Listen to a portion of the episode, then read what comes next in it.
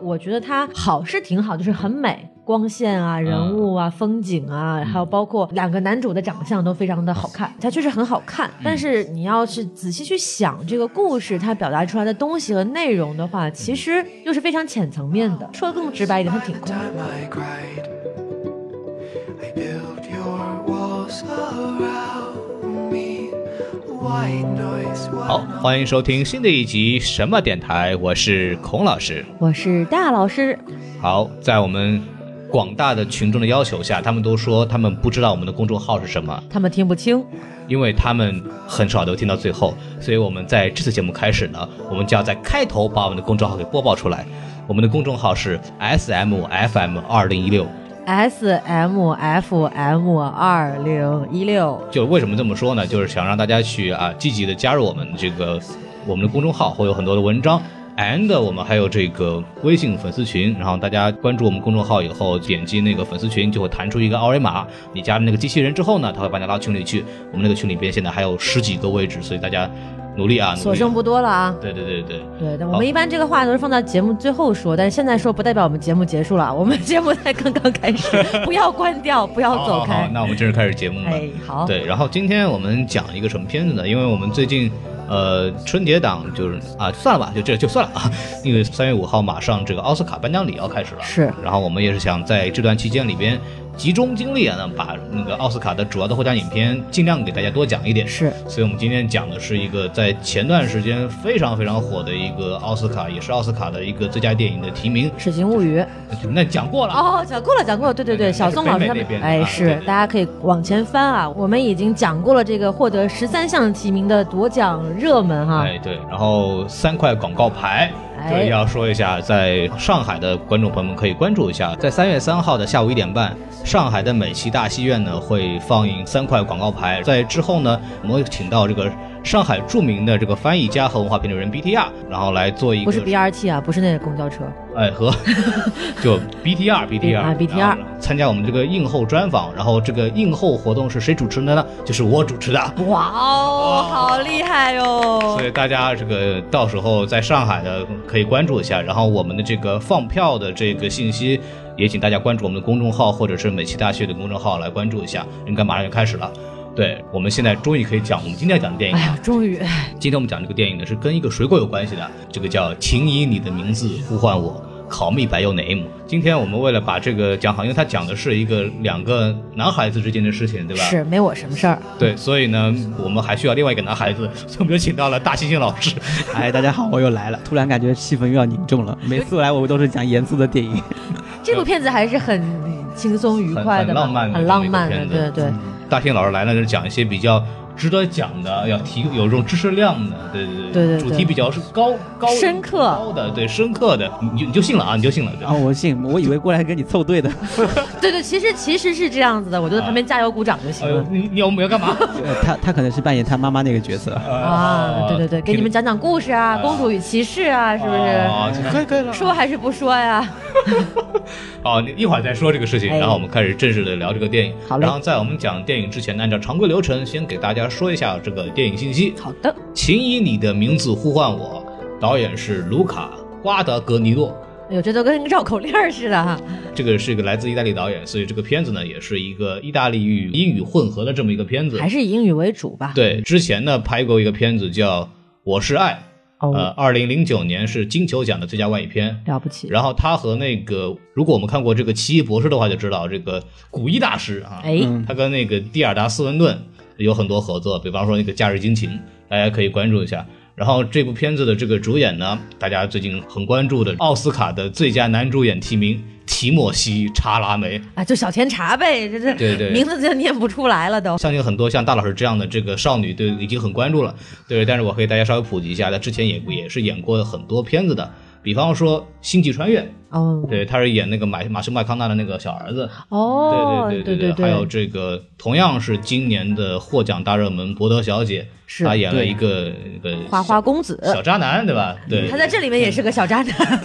也是个小渣男。 对在哪儿都是小渣男。对对，然后还有一个就是那个《敌对分子》，是前段时间刚上的，是贝尔，就是这个蝙蝠侠主演的一个片子。然后另外一个主演有两个男孩子嘛，另外一个主演叫埃米汉默。然后之前演的一个社交网络。它哪特殊呢？就是社交网络里边就有一个，说是那个扎克伯格偷取的那个 idea，就是从那个兄弟俩，哈佛那俩兄弟、对兄弟俩偷取的。 校花评比嘛，对，叫花瓶， 对对，就是那个。然后艾米汉默就是演那个兄弟两个人，啊，他一一个人人分饰两角演儿，对对对，所以说还是非常好玩的，嗯。然后这部片子呢是改编自安德烈·埃西蒙的一个零七年的原著啊，这个同名小说啊，名字也是一样的。然后编剧詹姆斯·伊沃里啊，《去日留痕》《霍华德庄园》《窗外有蓝天》，这是一个非常老牌的一个编剧了，是曾经多多次获得过奥斯卡的提名。然后首发是美国的圣丹斯电影节，是在一七年的一月份，是大概这么一个信息。这部片子当年有多火呢？就是它那时候在纽约电影节上映的时候，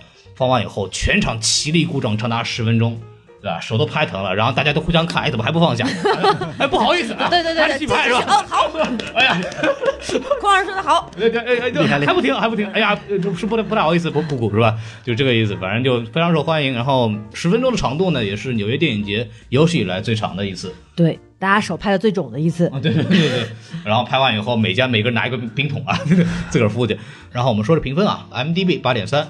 豆瓣八点九，这个分数很有意思的就是说它的打分人数达到了十一点三万。哦，这么多呢对，非常相庞大比这个三块广告牌五点六万和《水形物语》三点四万比，这部片子的这个热度还是比其他的片子高。当然，跟敦刻尔克是不能比，人家敦刻尔三十克万。对哇，对那对那毕竟诺兰是这吧？对对，嗯封封神的导国演内嘛，诺吹比较多。对，对，然后烂番茄九十六，然后 Metascore 一直很严格的 Metascore 九十三分，阿麦很严格，我觉得还 OK。对，所以说嗯我觉得这个不片行。 这个片子在这个影评界还是有非常高的这个这个分数的。然后获奖嘛，大家最最近最关注的奥斯卡获得了四项提名，一个最佳影片，然后最佳男主角就是我们的天茶，然后最佳改编剧本，还有最佳原创歌曲这个《Mystery of Love》。嗯，对。其他奖项的话，像获得了英国《帝国》杂志的年度最佳电影，还有洛杉矶影评人协会的最佳导演奖，大概就是这么一这个小宋老师奖，应该参与投票了吧？ 我觉得还不至于的。 那就是西多老师参与投票嗯啊了，洛杉矶的影评人嘛，对对对对，有道理。对，反正我们也参与投票了啊，就这样。对对你们对，就信了吧。嗯，好，对，然后我们就先打分吧。那怎么着，大猩猩老师先来。嘉宾啊先来吧，对对对，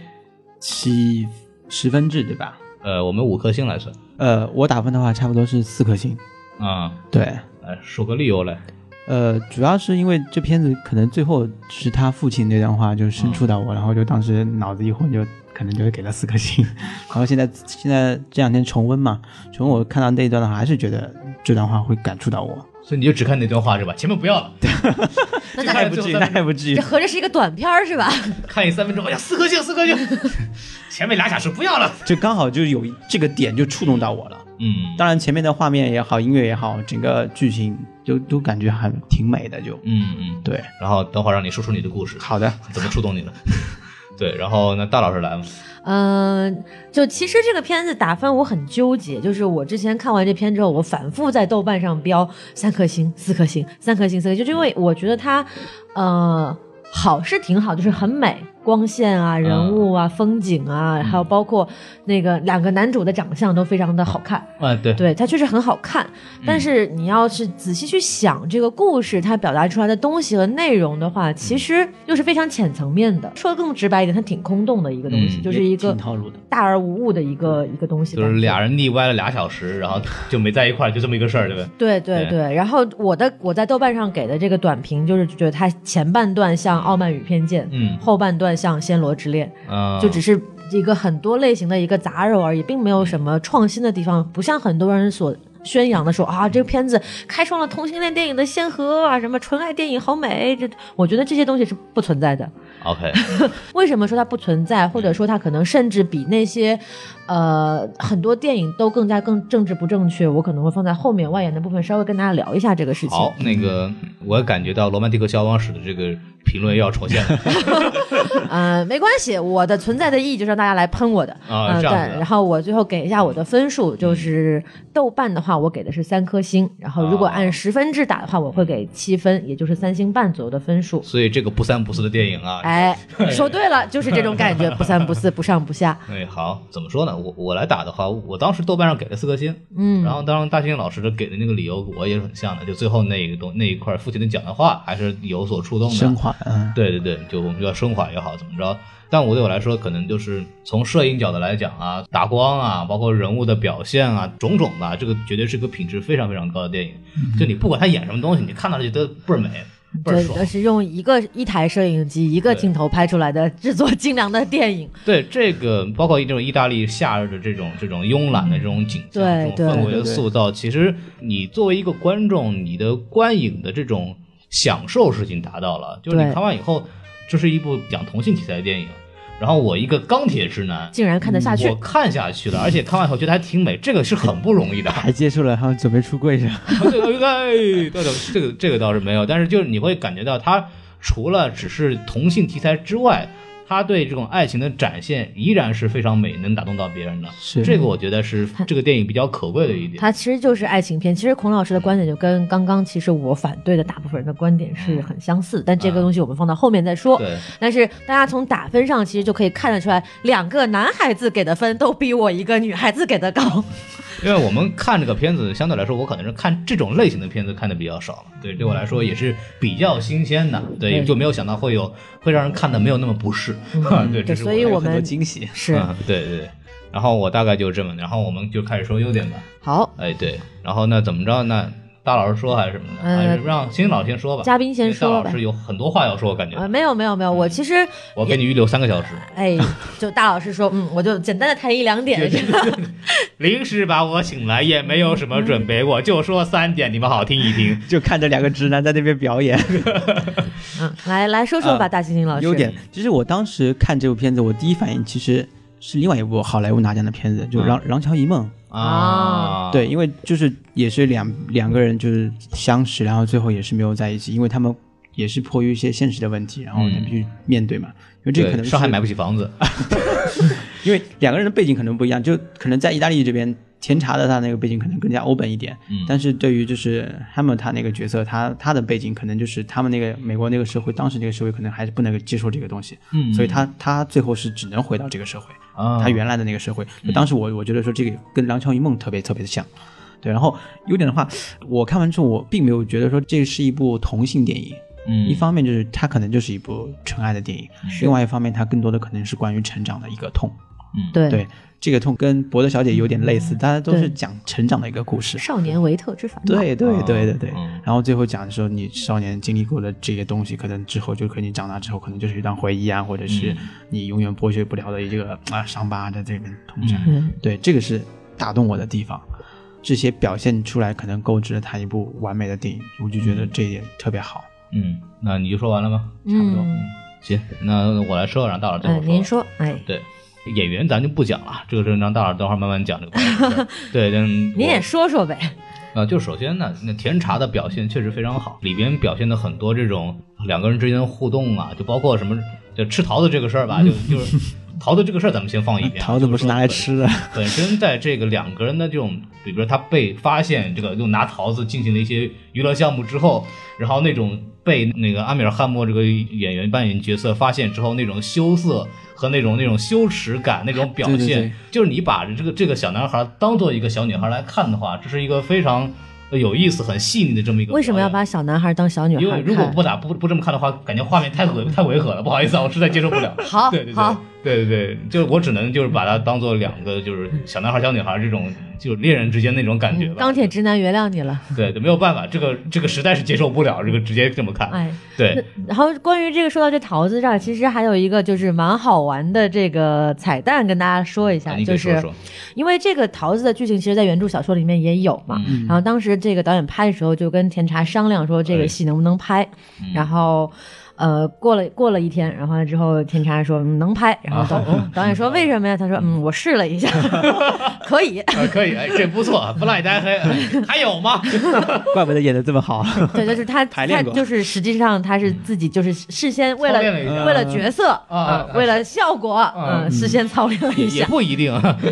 对嗯，对，很多两演员之间的互动还是非常细腻的，之后慢慢聊。但是我觉得这是一个这个电影能够成功的非常非常重要的一点。对，然后还有就是整个的对这个还是刚刚说的，对这个意大利的这个乡村的展示，它构造了一个非常非常轻松的环境。是包括从父母那边、从朋友对那边、从其他就没有没有任何一个人对这两个人的感情有任何形式的干扰，或者是对，甚至鼓动也没有，就只是放在那个地方，然后观众就是完全是静静的看着那两个人由远到近一一屋在一起，然后再分开。这个我就静静的看着你搞搞基，啊，对，可以这么讲，对，但我我觉得他妈妈真的是一个很好的助攻，很好的一 个僚让他们去机，玩。对对对， 特别甜。对对，然后就就是说他没有特别的鼓动某种东西，只是让你看着就是你会很舒服，你不会有任何这种刻意的感觉。观感上来讲，你会有这种不一样的地方，而且我觉得就是不闻不问，就是静静的看着是一种比较好的处理方式。嗯，这方面我也是比较赞同这一点的。嗯，其实他们也不是完全的不闻不问，他们是有关心的。就像比如说，呃，停电那天晚上，他们就爸爸就有说，你知道你什么事儿都可以跟我们讲。嗯对然后还有包括妈妈也是有意无意的念出来《七日谈》里面那一段关于对公主对与骑士的故事。嗯对其实都不是，都是看似无意的行为，其实他们早就发现了。嗯，对，那包括后面电影里面也有说到，就说啊、他们来的时候就说啊，把自己当把这儿当自己家啊，啊，就像或者说对待我像对待女婿一样的那嗯种感觉。他其实父母因为都是文化人儿嘛，嗯，嗨，早就已经察觉出来了，只不过他们并没有说去用。呃，强强行的力量或者强迫的力量去促使它发生一些改变，嗯只是顺其自然，然后加以适当的引导。对嗯对对，而且他父母本身有一对很关系很好的一对 gay 的那个嗯对朋友嘛，对是对，他还其中拿一这个嗯人人是那个这本小说的那个作者，演的，啊对对对串客串，对，嗯，对，然后还有的话，其实就是这个女主角还是特别喜欢 的，孔老师在一部这嗯个同性恋纯爱电影里面关注到了女主 角嗯，也是很不容易了。孔老师，你说的是啊，我以为你说的是妈妈，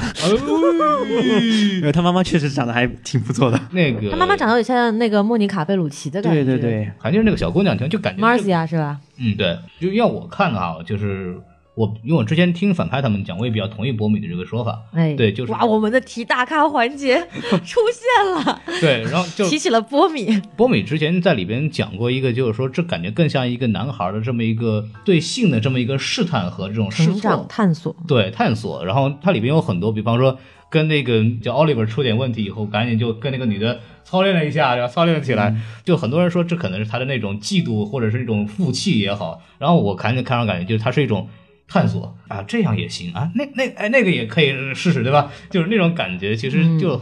这种对男孩的这种细腻的这种把控，我觉得还是非常有意思的。嗯对嗯这个很多小的点上面，就是把那种男孩的成长的那种反应都表现得特别好。从这点来讲，这部电影还是做的非常优秀的。是对然后我大概就说这么多，然后大老师你来说吧。嗯，对，其实我挺同意孔老师的这个观点，就是说从这个层面来说，呃，从青少年成长，然后包括呃感情这嗯对这方面去来理解的话，我觉得这个电影在这个主题上做的还是很成功的。嗯就顺着刚刚孔老师话往下讲，就哎是对那个、还有跟这个女孩子 Marzia，就是在这个星空下草地上完成了一些羞羞的事情之后，哎啊她特别可爱的说了一句说：“哇，真是豪爽啊！”对对怎么可以这么爽？就就一下子就是让人觉得说，哎，好青春、很萌的那种感觉，而不是说就不带有任何的色情意味，就是特别像一个十几岁的，他剧情里面十七岁嘛，十七岁的这个刚刚尝试过这个什么所谓的禁果的这个男少年会说出来的话嗯，就特别有少年感。还有就是他确实表现的画面非常美，嗯那其实它的画面很美，有一部分的功劳要归功于它的摄影嗯，啊、呃哦，但是我们刚刚提到的这部电影的摄影，它是非常非常简陋的器材。然后这部电影的嗯不制能作说简陋，你说淳朴行不行？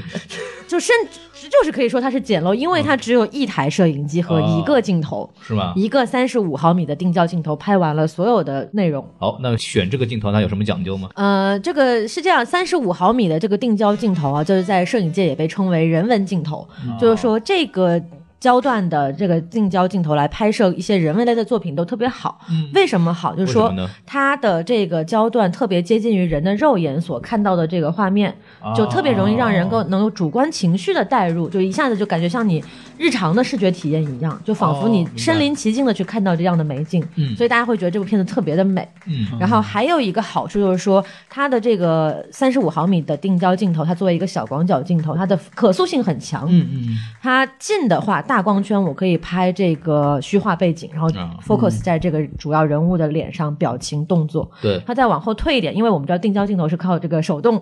往前走跟往后移拉拽拉拽，拉对来来实现变焦的嘛，对吧？然后往后退呢，它这个又可以收收录到背景中很多的信息，嗯，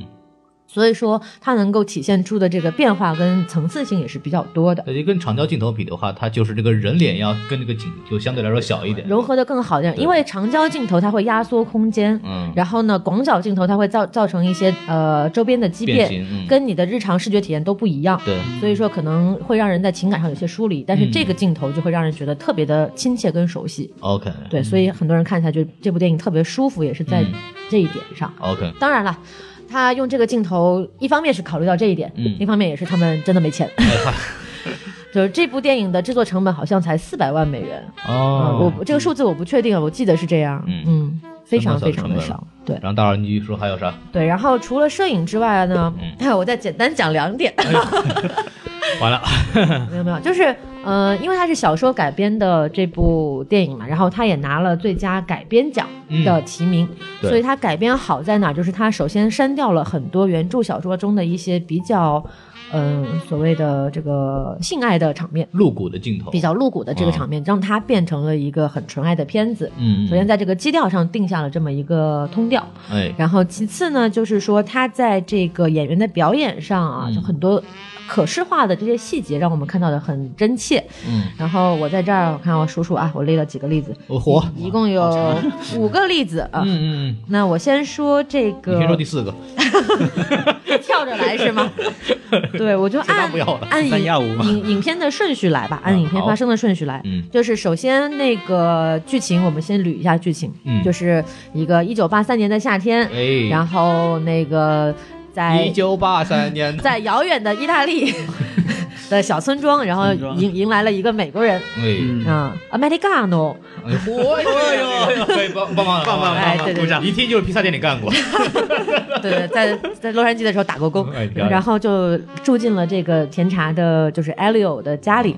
就稍微补充一下，就是这个艾利奥这个父亲啊，他是一个学者，然后专门考古的，就是挖出各种瓶瓶罐罐，就是手啊、什么胳膊什么的，嗯有研究的。然后胡八一嘛，对，就嚯 不是不是那个，不是盗墓那个啊，人家人家是捞出来的，不是嗯不是 dig 出来的，嗯不是挖官出来的。官方的官方胡八一对，。然后他这个父亲是这样，就是每年都会夏天的时候会邀请其他国家的那种年轻的学者访问学者或博士生过来，就过来免费的住，然后有研究，代价就是说是帮艾利奥这个父亲来做一些档案归类啊这样的简单的工作。他每年都会组举行这样的这样的活动，然后这个 Oliver 就是这一年请到他们家来的这么一个人，对，然后呢，这个开场没多久的时候，我们就发现这个 Oliver 啊，就是这个艾米汉默饰演的这个角色，他特别喜欢说一句话，就是嗯 later，啊，呃就是 later 在英文中就是一会儿再见，再见的意思。嗯，啊，然后甜茶他就听了之后，他就特别不满意，就啊吐槽嘛，在大家里吃饭的时候就吐槽说，你们觉不觉得他老说这个 later 特别不礼貌啊？然后吐槽完之后，爸妈说，哎，没事儿，你会喜欢他的。嗯好然后这个时候，其实这一天晚上的吃饭、嗯 o l i v e r 是不来吃的，就这、嗯这顿晚饭他是不在的。对，然后他刚刚吐槽完呢，然后妈妈就说：“哎，那个女仆啊，你可以把她的那个餐嗯盘收一下餐盘收走了。嗯”然后这时候那个甜茶的那表情一下子就变了，他立马就看着那个女仆收那个盘子，然后一直看着她离开，然后他非常为了掩饰尴尬，然后非常那个什么的翻了一个白眼。嗯这个其实你就能通过这样的表演细节能够看得出来，她其实就很少女嘛，对吧？你说我我一定要吐槽一下我喜欢的人，这样显得说我跟他的关系不一般。然后，但是当他真的不坐在我旁边，不跟我一起吃饭了的时候，失落，对他又又很小小的失落，又很关注他，所以这个东西情绪是非常微妙跟复杂的。啊、天哪，孔老师理解不了吗？就像《拉拉烂》里面也有这样的情嗯节嘛，就是他们在哦山顶上跳舞之前，然后那个高司令故意弄了点沙子到那个石头姐的鞋里面，啊对，就是就是说你稍微调戏一下你喜欢的人，嗯然后就是引起他们的注意这样子。对，但是这场是没有人在，但是他也默默的关注了一下，我一般是拿一板砖，咵一歇，掀起了你的头盖骨。哎呦，哇塞，这是考古的这个。对对，对然后就稍微说一句，就是我在看之前，当然我已经被剧透了，这是一个关于同性恋的电影，然后他们两个肯定是有点什么事情的。哎，对，当然我先说一句，就是我怎么说呢？这现在说已经有点晚了，但是说就是你要是跟你的朋友推荐的话，就请不要告诉他这是一个同性恋的电影，然后就让他看，然后你要去慢慢的通过细节来感受这两个人感情的升温，是一个更好的体验方式对，。让他们自己对通过演员的表演和台词对去捕捉这种情感的但是变化。我想分享我个人的观影体验，就是直到他们两个人开始上下其手之前，我都没有觉得他们两个真的会有什么样的关系。大老师当然给了这种细节比较多，但是我在看的时候，我其实并没有感受到这两个人真的有什么化学反应，你懂我意思吧？嗯觉得就是正常的两个。刚认识关系比较好的男孩子之间也会就是那种有互相一种正常逗的着友玩啊，情干嘛的？对，就正常的也会这样做同样的事情。所以我觉得这方面我反而我看到他两个人突然开始什么摸嘴唇啊什么的时候，我觉得哎， 什么时候开始的 这种感觉？对啊对，对，，好，那我就来回答一下孔老师的这个问题，他们是从什么时候开始的呢？你说说，嗯、就是呃，影片没有案件是这样子 的，真相只有一个，啊这时候给你放段柯南的音乐来，是，然后我们这个其实它有一个非常重要的桥段，嗯也不能讲重要，就很清晰的表现两个人之间的这个情感是哪一段呢你？给说说，首先是他们在打沙滩排球的这一段的时候，嗯，Oliver 主动去给他捏了按摩捏肩啊，按摩，然后这个天茶非常扭捏的这个躲开了，嗯然后这是一个前奏。然后呢，就到了这个他们在晚上开 party 的这个情节当中， 嗯然后那个先是甜茶在观众席上，也不能讲观众席吧，就桌子上，在舞池下 方，关注一下，在在坐在桌子边儿上抽着哎烟，然后看到嗯 Oliver 在跟女伴之间尽情的舞蹈嘛，哎对然后就他的眼神中透露着一丝的复杂。 嗯，然后我们通过他的主观视角看到 Oliver 跳着跳着就跟这个女伴儿是吧，就摸上了，然后就哎亲上了。嗯，然后这个时候，天茶就 Elio 就慢慢走到舞池中央，然后开始扭动自己的身体，哎然后还时不时的，好像有意无意的要蹭到这个蹭到 Oliver 对一下。然后镜头一转到第二天早上，然第后二天早上， 然后这个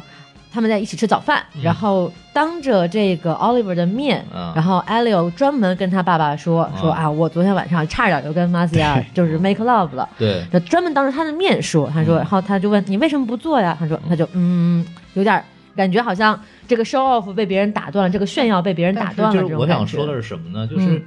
就如果两个男生之间就正常友谊关系，就也会这样的。我昨天刚快差点跟那个谁睡了，就就你知道，就是他也是那种带炫耀的，并不一定就是两个人真的有这种关系才会有是这样的表你现。你说的那种是正常，就是男生跟男生之间的那种炫耀对，但是对大老师说的就是他们那种，就是 L O 的那种小心思，嗯，就这种小心思特别特别就的是少。我明白的点，就是我明白这是大佬说的这个东西，但我想的就是这样的事情套在正常友谊情况，它也同样成立，所以我不能从这点上面看出他们两个真的有什么情感上的那种这种关系。对，没错。但是，所以我还要继续往下说嘛继，续说，这还没说完呢嘛。对，然后这段结束了之后呢，呃，他正想着说我要怎么样继续炫耀，然后他爸就说，哎，那个河边捞上来了一个。残肢啊，这个哎嗯不是说人的尸体的残肢啊，捞上来一个雕塑的残肢哎，我们下午要去看看。对那个奥利 r 你去不去啊？奥利 r 说、哦我当然去了。然后这时候跟刚刚收盘子的那个镜头几乎是一样的感觉。然后艾利奥突然就说啊，那我也要去。啊，就是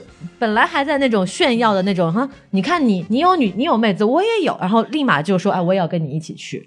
也立马到了这样的情绪当中。然后呢，接下来一个镜头是什么？接下来是 Oliver 前一天晚上跟他跳舞的那个嗯女伴儿、来。艾利欧他们家说：“哎，Oliver 在不在啊？”然后艾利欧就说：“在啊，下午我们要一块儿出去。”嗯，就有炫点耀就又变成跟这个女生炫耀说，你看我们要一块儿走了，不带你玩儿，对，然后还故意就是就是揶揄她说，哎，你们昨天晚上跳舞跳的挺带劲儿哈，嗯就是跳挺好啊，哎然 后大老师这个眼神特别 好，对，嗯然后这个姑娘就悻悻的这个是吧，是是是，然后就走了对，对对，没你们跳的好，嗯， 对，然后完了之后他们准备出发嘛，哎准备出发之后那个不是就开始争前后排嘛，啊，那个艾利欧说：“你你别坐前排，我们家原来有个向导老坐前排，你跟我一块儿坐后排。嗯他是那种很嫌弃的语气说出来，但其实他的内心就是想，我想跟他一起在后排那个小空间，这样我们说不定还能撞来撞去的，是吧？ 就很很细腻的小心思。完了之后，当爸爸说那个哎向导，你今天这个休息半天，让那个奥利 r 坐前排了，然后艾利欧立马来一句 what。 特别好玩。玩。被揭穿了，目对的没有达到。对，而且还有就是说，那个女孩子在跟 Oliver 说再见的时候，他们俩嗯不是要去河边捞东西嘛？啊然后那个 Elio 还故意跟 Oliver 说：“哎，我看过她的裸体哦，身材很好哦。”然后，然后 Oliver 就有点生气嘛，他就说：“你是想撮合我跟她吗？”这个事情上我还是要自己做主的。完了之后就气氛有点尴尬嘛，然后他又挪到前排去。反正我觉得这种很多小细小细节，他就是故意要戳他的点，故意要去引起他的注意，特别像一个呃刚怀刚怀春少女，对对，特别像一个刚刚陷入恋情的，不管是不光是少女啊，少年也会这样子啊，都一样。就只要是你陷入了这种一种漫无目的的爱恋之后，你都会有这样的感受，就是说我不管用什么样的方式，我都要引起你的注意，我甚至可能故意就是怼你一下，这我种感觉现在孔老师已经接受不了了，有点。干点正事儿吧都。人家后来干正事儿了吗？那那是正事儿吧？该干的都干了。对该干的都干了嘛，对对好好对好，嗯嗯，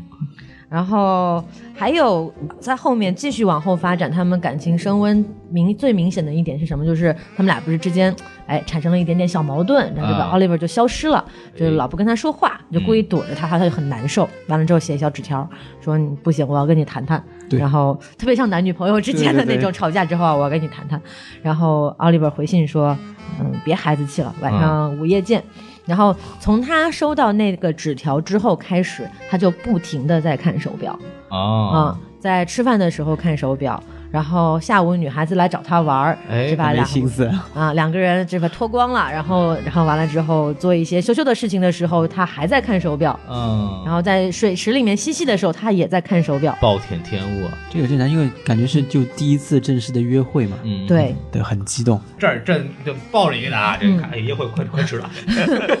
就是非常激动，因为。因为这点是重点在哪儿，就是说不光是 Elio 很激动，因为我们镜头里面大多数的时候表现的是 Elio 嘛，嗯但是在他们下午茶的时候，Oliver 也问了一句现在几点了，然后他说啊啊现在下午两点了，就啊其实两个人之间都互相在盼着这个午夜时刻的到来，哎，就是两个人之间其实是都已经互生情愫很明显了，嗯，对，然后这段话其实就让我想到了《小王子》里面特别著名的一段话，就是小狐狸跟小王子说的：“说哎如果你说下午四点来看我，我从三点就会开始感到很开心，啊随着时间的临近，我就会越来越幸福。但是如果你不告诉我什么时候来，那我就不知道从什么时候开始要准备我自己的心情。”这种啊就也是非常非常细致入微的刻画了一个。呃，恋爱中的人等待着跟恋人的约会的那种焦急啊、期盼啊、喜悦啊，甚至还有点小羞涩的这种感觉。嗯，好，继续，对，所以就是非常的细腻。我我基本上就是这么多吧。总之就是告诉大家，这部电影在很多情绪的细节传达上非常的细腻，而且而且天茶作为一个演员，他的这个表情和肢体语言非常的丰富。嗯就是如果就算是一个镜头对着他去拍很长的时间，也不会让人觉得枯燥。大家从最后三分钟的那个长镜头就可以看出来了嘛，嗯表演是非常有层次的。当时这个安米尔汉默上那个节目的时候，也就是说，这是他看过的最好的表演之一，是对给的评价也非常高。因为他们两个人感觉就是化学反应确实非常好，这两个人提前了三四周就住在那个 Crema 这个小镇，嗯就是这个小培养镇感，这个小镇正好也是这个导导演演的曾经生活过的地方，然后导演在那儿有房子，对，然后他们俩是这样，他们俩特别好，因为它里边电影里面有很多两个人骑自行车镜头，埃米尔汉默和田查两个人就住在一个小的公寓里边，嗯然后他们家就在导演的对面，然后每天就是因为意大利那边是有规定，每天要就是拍片只能九个小时，然后他们就跟上班一样，每天早上两个人骑自行车到片场，然后回来以后骑自行车回来，然后就是这两个人提前在意大利这个生活了很久，就是已经在这个两个人就是环境当中嗯环境当中已经关系非常非常好了。就有那个记者就问你们在生活中也这么甜吗？就也也关系这么好吗？然后那个甜茶就说啊我们店里的事我们做了，我们都做过 了。然后说没有没有没有，就有有有有些人也没有做，有些人也没有做。就是这两个人关系确实非常好，包括他们之后在参加很多那个活动啊、采访的时候，就表现出来也是已经形成一个非常好的友谊。对对对，非对常默契。然后对然后各种哈糖，对对对， 很多 CP 粉就是天天在扒各种采访素材，就对在对对自己找糖吃然。后 嗯然后那个埃米尔汉默他其实已经结婚了嘛，是然后他的老婆其实也特别喜欢甜茶啊对。然后甜茶有是我忘了是哪个活动，他采访的时候就说，就是跟那个跟那个埃米尔汉默的老婆就说，特别特别感谢你让我在那个安米尔汗博身上挂了两个月，对对对，这个特别著这个我名有看到有对。有名的一个采访的梗啊，对对对对对。然后前面大老师刚好说到这个嘛，然后我之前我正好也有个疑问，这两个人之间的感情到底谁先开始的？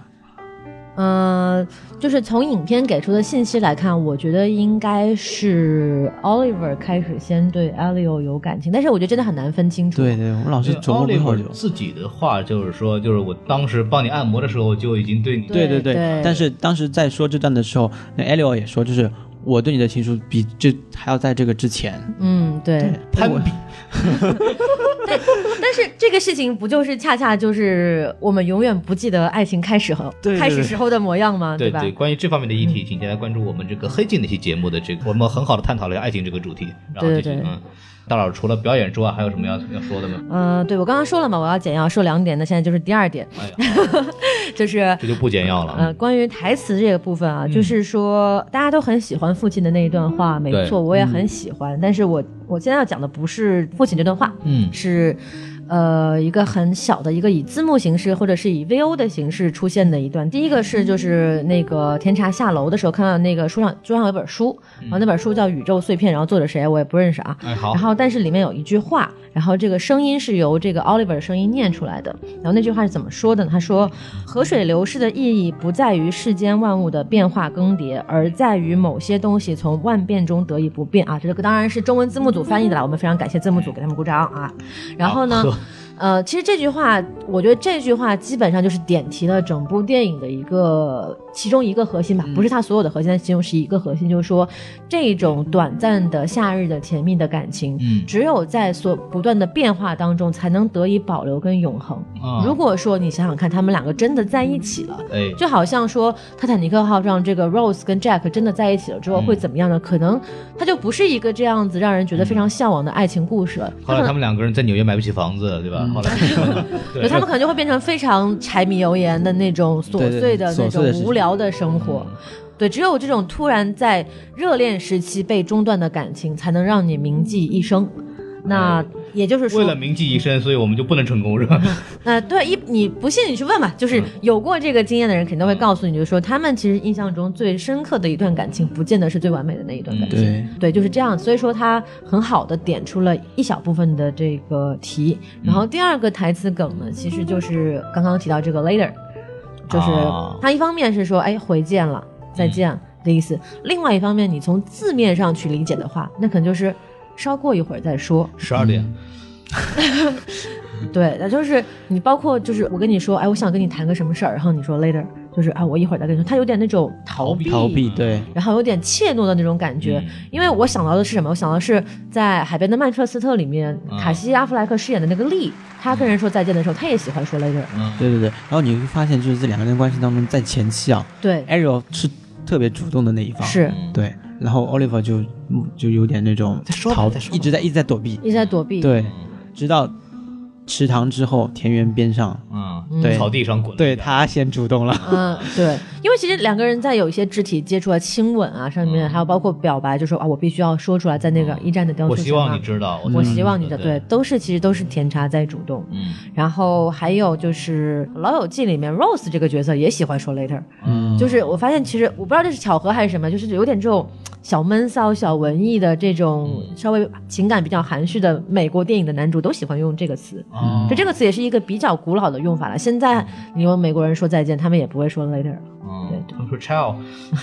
学意大利人 呗。对，我觉得就是这两个小点吧。嗯，我终于说完了。好，那你把优点说完了是吧？是那我们进入缺点吧。好，好，呃，我先说的话，就是从电影来讲，就是你，我感觉这个导演他在调教演员方面，我觉得他肯定是做的很到位了，就是是两个人化学反应非常好。当然，感觉他镜头上其实没什么意思，那人家就一台机器，你还指望镜头能有什么变化 因？为就是就只从这个电影来讲的话，是我觉得这方面是一个嗯说受限制也好啊吧，还是他主观选择也好吧，它不是一个你觉得。有很多在镜头上给你很多刺激或者赏心悦目感觉的这么一部电影，但它拍的很美，但是这个东西更多的是本身这个环境的美，对对对对，但不是没有说他通过镜头语言或者给出很多那嗯种有有这种不一样的感觉，特别像他给了很多空镜头，然后那空镜头其实我觉得是没什么意思的。就比如拍拍一片草，突然拍一个那个，就这就非常的台湾小清新，非常的蔡明 亮。派对乱草什么的，我觉得就没有意向来告诉我们他这个东西到底要干什么东西。就很多空镜头，我觉得是我不知道他要到底要做什么。这个我觉得拍摄上面不是很到位，就有很多的镜头对我来说是莫名其妙的，我完全不懂他为什么要这么做。我觉得可能是风格嗯吧，我觉得这应该是属于导演的影像风格上的一种选择。对，因为空镜头一般来说也会比较有意义，它会专门做一个很好的景别，然后让你觉得 OK，它摆在这儿，它是有一定，嗯你要让比如让你休息一下也好，让你干嘛也好，它就是啪一堆乱草，啪一个池塘，啪一个什么东西，然后这个东西跟之前的情节也没有任何关系，然后我就觉得非常奇怪，我就是不是特别喜欢，嗯，这一点，嗯，对我对这点倒是感受不深，我觉得他没有非常多的空我镜也头，没有。反正是可有能是有一两个吧，然后给孔老师造成了非常大的伤害，然后就印象非常深刻。就很单调嘛，就你嗯看觉得很单调，就是不是因为这两个人的表演的话，你是看不下去的。从电影语言来讲的话，就觉得觉得做的是不到位的，呃，完全是靠卖这个人设和这个表演来来支撑这部电影，我是这么看的。嗯，我就在这儿稍稍小小的反驳一下嗯你孔说老师，就是我觉得，当然首先限于器材设备和预算啊，这肯定是会受到，不可能像商业大片一样玩出那么多镜头的花样。然后另外一点，我觉得这肯定是有意选择的影像风格，因为本身它就是一个那种甜蜜的，或者是说非常沉静的一个慢。娓娓道来的这么一个叙事风格，它不可能在镜头上有什么太大的动作。嗯如果他比如说突然啊，两个人骑车去，他来一个这个运动变焦镜头嗯什么的，他这样就失去了这种沉静的美感。嗯他就是希望你能够通过你的日常去观察，就刚刚我也说了嘛，嗯这个三十五毫米的定焦镜头模拟的是人的日常视觉体验，通过你的这种日常视觉体验的代入，因为你在看东西的时候，你不可能玩你的眼睛玩不出那么多花样。嗯，所以说，他是通过这样的方式去表现这样两个人之间的情感，因为在影片最最开头的时候、o l i v e r 从这个车上下来，我们就已经看到导演从那个 Elio 的主观视角二楼往下看，嗯，就基本上从这个开头就定调了，我们是基本上是属于站在 Elio 的这个角度去看整个故事的，嗯那他不可能带来太多的变化，嗯嗯嗯，我是这么觉得的。 OK，嗯对。然后我感觉就是这个床戏拍的呀，没什么创意，你知道吗？哎呦，有你要换换点新的姿势来来来吗来来来，孔老师，这个您好好给说不说。不是，就是说自不自制这个事儿，咱们就不管它、啊。就是拍的那种角度都是传统三级片的拍摄角度啊，就是几几种姿势的这种固定角度镜头，拍摄方式都是那种非常典型，两个人一上一下这个，然后这个角这个一个一定是从这个侧边这个角度这样拍进来，然后两个人这样的一个动作，用法都没有什么，就没什么意思。然那后可能感觉是可能是因为那个艾利奥这个角色本身没什么新经验嘛，对，对啊，懂得也少，嗯对，但对是就是你，我觉得还可以拍的更加的激烈一点。呃，不是，就唯美一点，更有一点这种不同的这种展现，然后这种角度，感觉这个就是啪机器往那一放，然后你们俩亲吧。抱吧，然后这还啊好换个角度，啪一下往那一放，就是亲吧抱吧，就是这样一个，就是没有没有什么意思，就感觉这个大老师刚讲也是一个比较朴素的拍法或者他的影像风格决定，但我感觉就是从床戏来讲的话，没有任何让我感觉嗯，除了这个基础分之外，有更多的这种这种这种东西，对啊，我您指的是男男还是男女之间啊？无论是什么，就你要把一个床戏拍的浪漫，有很多种的方法和变换角度的方法来嗯弄，但这个感觉就是，就我看网上很吐槽，就传统的拍三级片的或者拍 AV 的拍法，因为它的重点不是要去表现这一段，如果它有不同视角的切换，还要再再来点什么前戏的话，那这个东西的重点就跑偏了。但是就就看的没什么意思嘛，对不对？我倒觉得还好，因为嗯可能就是他们之间的那种性的行为，可能跟他们本身的感情之间的关系也有也有就是有一点联嗯系，就是他们之间的这段感情更多的是在彼此探索、彼此的试探，所以他们平时的语言也好，还有动作也好，其实都很小心翼翼。嗯，尤其艾利奥这个角色，他虽然很主动，但是他的他那种主动，其实你看到他很谨慎的，嗯，就那种小鹿乱撞那种少女怀春的那种心境，所以所以他的很多行为就你会看到就是很优雅，然后包括他们在那个第一次甚的至有点笨拙的那种对感觉。对对对对，嗯而毕毕竟他什么都不懂嘛，对嗯对他，你你也说了，前面他拿那个小姑娘也是等于是试探型的那种，尝试一下看，开发一点新的知识，好在自己的男朋友身上去尝试一下这种，对吧、然后包括在田间的话，就是 Oliver 对 Elio 他那个伸直，其实你看到他慢慢慢慢也是在试探，包括他在沙滩排球的时候，他在后面摸呃帮那个艾利欧去做按摩，也是一种试探。所以这方面可能就是通过这种简单的那种接触，接触，嗯，就性行为方面可能也会这样比较少。你包括之前李安拍《色戒》的时候，你也可以看到，就是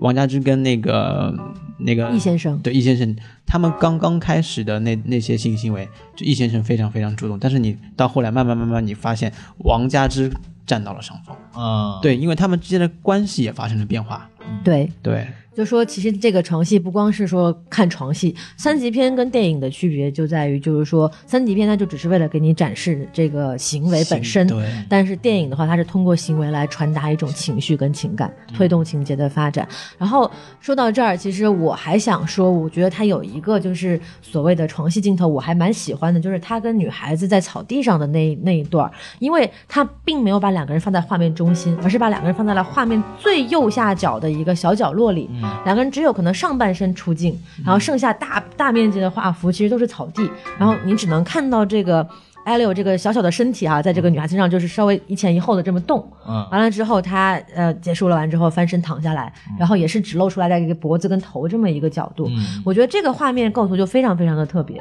然后会让我想起有点像少年时代的那种感觉，就是这个画面会让我觉得，首先它是一个。呃，不寻常的拍摄这个动作戏、爱情动作戏的一个角度。其次，它有大量的留白，给你一个很多的想象的空间。就是就只是一个脑袋，剩下你自己想呗，对吧？是这个意思吗。对，就是我觉得这个其实是表现青少年之间的这种挺好的一种方式，因为本身青少年之间第一次探索的这种性爱，它不可能有什么浪漫的、复杂的这种东西在，它只是一个简单的探索对体验。所以说，我觉得把这个放他们放在最最最下角，而且一方面是避免了这个内容的过于露骨，另外一方面又提供了一个新的视角，我还挺喜欢这个镜头的。或者这么说吧，他就更多关注这个感受，对，更多的是在表情和对它的体验上对，嗯它不是在于某种器官的愉悦。对啊对然后你再看他这两个人，就是男女之间到第二段性行为的时候，嗯，就已经是老司机了。 对他们到阁楼上面，在床垫上，就艾利奥就有很多前戏。嗯到这一段的性行为，他可能就比之前出场进果的时候更丰富了。啊，对，那啊你们还是观察比较仔细，这个对毕竟是一帧一帧的看下来了嘛。啊， 然后还有一个我不是很理解啊，嗯，您说，就是，就是后来他们俩出去玩儿，碰到一对青年男女跑车是吧，放着音乐跳舞，奥利弗一看，哎，这这是我得着吧，他一跳，艾利奥看着看着看着，看着突然他吐了。吐了一个鸡蛋出来，怎么回事？所以我就不明白他是桥段是干什么，就是后面也没有任何的就说吧，到底是怎么回事？关于这段，其实我第一遍看的时候也觉得特别有疑问，就是哎，怎么突然就流鼻血了，然后突然就吐了？这个按啊照韩剧的理解套路啊，就是这个得了癌症，癌症，癌 症。得了绝症了，可能就命不久矣了，是吧？但是好像电影中并没有表现出来这样的意思。但是我又第二遍看呢，包括结合一些背景知识，会有人说啊，为什么要放在一九八三年？嗯然后包括他们两个第一次在床上有这个。亲吻亲密的镜头的时候，这有一个镜头掠过一个日历，显示了一九八一啊。这个东西到底是有什么含义呢？就有人说哈，说这个，所以这个呕吐跟他们是有关系的，是吗？我我是自己这么理解啊，就是我不知道哦是不是真实是这样，但是我的理解是，就是接下来我要说的话，就是嗯好一九八一年呢是这个美国首次发现艾滋病，哦然啊后一九八三年呢是这个艾滋病开始在全球就是爆发性的这个肆虐，引起了很多人的恐慌。嗯，然后，而且我们知道，艾滋病就是最最普遍的传播渠道，其实就是性行无为性行无为，无安全措施性行为，尤对其是同性之间的性行为。嗯所以说，呃，可能因为你看，首先这个甜茶饰演的这个少年艾利欧身材就是非常就是弱鸡身材嘛，就是、啊感觉身体不是很好的那种对很孱弱的感觉。然后有其中有前面铺垫流鼻血的这个镜头，嗯然后还有他就是莫名的呕吐这样的镜头，啊甚至还有他们在那个最后一次就是床戏完了之后，他有一些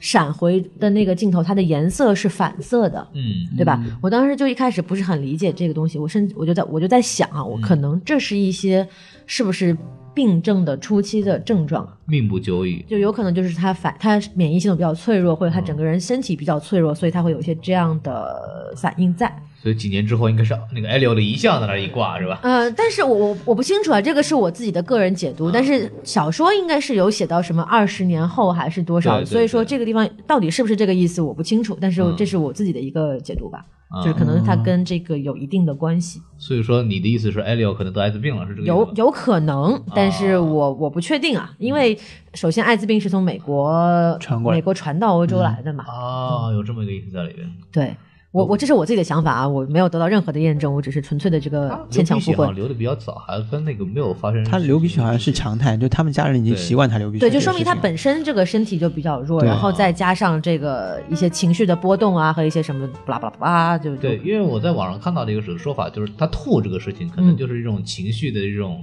这种实在是受不了这种那种那种感觉，就是他要走太强烈了嗯他要走了嘛，然后对。对，但但是就感觉就出来了有点莫名，就是我第一次看的时候，哎， 哎怎么就吐了？这个我其实觉得吐这个很重要。我我想到艾滋病这个点，就是其实他通过他那个回忆的反射，啊我觉得那个有点像就是非正常的一个视觉现象，啊，这个仅供参考啊。对这个对这个对嗯一个非常个人的解读。嗯，那我的问题就就完了。然后那个什么，大宪老师，你这个缺点说说了这个可以。来来，那个缺点的话，我觉得说整个整个片子其实蛮平淡的。嗯，对我说的平淡是什么？就是它很少有那种冲突跟碰撞，哎，包括文化方面的冲撞，还有就是呃来自于他们外界的一些压力的碰撞，这种对都很少。因为你发现他们两个人这段感情处在一个很温暖的环境里面，嗯，就非这常个理想的环境对。你极度理看，想从父母也好，周边的人也好，是没有一个人是反对的。嗯这种碰撞感觉就是不太合理，啊，完完全全就沉浸在两个人的爱恋当中，嗯。没有任何的压力。 OK，这种怎么说？我们一开始也说了，他可以是导演的一种选择吧，就是他是刻意想营造这么一个环境，就纯爱片嘛，对吧？就是就这这这都要搞这么一种，啊谁也谁也谁也阻挡不了我们的爱情，对对对，这也导致我第一遍看的时候，嗯我在看就是他一直到最后他父亲说那段话之前，我都觉得这部片子很很一般。嗯直到他父亲说那段话，觉得我、哦、突然觉得哦，灵光一现，哦，看哦这片子好赞。嗯对，因为可能一开始不是我想要的东西，就是因为你本身在介绍背景的时候，一个是意大利本土的一个小小青年，嗯另外一个是美从美国这边留学过来的这样一个学生，嗯本身他们之间肯定是有一些隔阂跟一些文化的冲突的。那嗯，你会发现两个人慢慢慢慢就完全没有这方面的。嗯，是对，我还以为他们会在披萨饼方面进行强烈的争吵，我们这才正宗吧，对吧？到底是纽约的正宗嗯是吧？还啊意大是利的是因为有有一个梗，就是说美国人总是喜欢把自己别人的文化据为己有嘛，就是这种的哎，那不是韩国人吗？啊啊，美美国嗯人喜欢干这样，尤尤其是意大利人特别反感美国人对于意面和披萨饼的改造。对对对，就还是这个话，就是导演的选择，他可能就选择做一个理想化的纯爱点。对，啊而且奥利弗整我嗯个想做就个好人，奥利弗整个进入这个环境，进入这个国家，他融入的非常非常的快。嗯你可以看到，我看我没有任何的不适应。嗯对，然后包括就是在那个他爸爸的书房里，他老他父亲玩那个千年老梗，啊，啊， 而且答上来了，就很快就这个家庭就接受了。包括可能在在那一刻，艾利奥就注意到这个人的与众不同。对他其实镜头有给他一直在看着那对对个对 Oliver 的这个行为，嗯，对，包括他父亲刚抛出这个问题的时候，他翻了个白眼， 是是，他觉得老爸又要玩这个梗，可是没人答得上来，结果被人接受了啊、啊，当你时成功的引起了我的注意。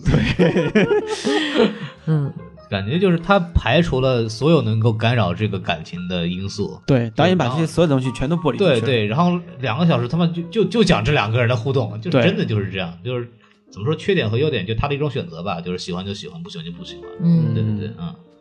然后你还有吗？嗯，其他没有。没有了。然后大对那大老师开始你的表演吧。啊没有，我我就是觉得这部片子是非常典型的一个它的优点，既是优点也是缺点的这么一个片子。嗯，就对，你说它美，对啊，它好美，但是它除了美之外呢，好像又没有什么别的东西了。啊嗯然后你说它，很多人说它好，对啊，是纯爱，可是对除了纯爱又没有别的东西了。嗯，对，然后你又会反过来说，哦，我喜我其实想看别的东西，就是它这个优点和缺点之间是非常相关的双刃剑的这种感觉。我能提一个问题吗？嗯就如果这是一个男女的电影，它还会得到这么高的分数和肯定？这个我我无从知晓，我没有嗯办法做这样的假设。就如果说，其实你如果是异性恋，男女之间的爱情能拍这么美也挺好啊，嗯也没有什么问题，对吧但？是就是你会觉得这是一个奥斯卡最佳电影提名这样子的一个、呃，我本来就不觉得这部片子应该是一个奥斯卡啊最佳提名电 影。对，我我刚开头的打分已经已经体现了我的态度。对就，虽然说这个片子没尽量的其实避免了这种猎奇感，就是它没是有刻意的把同性作为一个主要没有想说的这么个题材，嗯但是他这个片子本身得到这么大的影响力，跟同性肯定是有关系的。那那毫无肯疑定问了。对对对，其实这就就很矛盾吧？对对，我觉得这个其实就是还是目前大家公众对于同性恋这个群体，包括以同性恋为题材的文艺作品不熟悉所带来的。嗯所以我开头说过，为什么这部片子可能比很多所谓的歧视同性恋的片子还要政治不正确的原因在哪里呢？就是说，很多人会夸奖片子说：“哇，原来同性恋也能拍成纯爱电影。嗯那么这句话乍一听没有问题，但是它其实有一个隐含的前提你是说，同性恋电影不能拍成纯爱电影，或者说以前从来没有电影拍成过纯纯爱电影。嗯那么这个隐含的前提是绝对是错误的，嗯因为同性恋纯爱电影其实很早就有出现过了，只不过嗯它是一个比较小众的题材，不管是电影、文学作品都有过，嗯嗯只不过大家可能不是很熟悉，没有怎么看过。嗯，哎或者甚至说可能看过的没有意识到它是纯爱电影。啊那举几个很简单的例子，你要说中国，呃，《蓝雨》其实它其实就是一个纯爱电影啊，它不蓝存。宇对吧？对，就是胡军跟刘烨演的那个，就是导致现在胡军跟刘烨见面还有点那种尴尬 小暧昧的那种电 影啊。对，它其实基本上是一个纯爱电影。嗯还有大家很熟悉，就桂纶镁主演的《蓝色大门》，啊也是一个讲青少年在成长的过程中对自己的性取向认知的这么一个变化，就到底是对喜欢男孩子还是喜欢女孩子，它也是一个很纯爱、很青春的一个东西。啊、男同性恋电影，比如说《春光乍泄》，比如说《故园风雨后》，这也是很有名的一个也有英剧也有电影的一个英国的同性恋故事。嗯然后还有，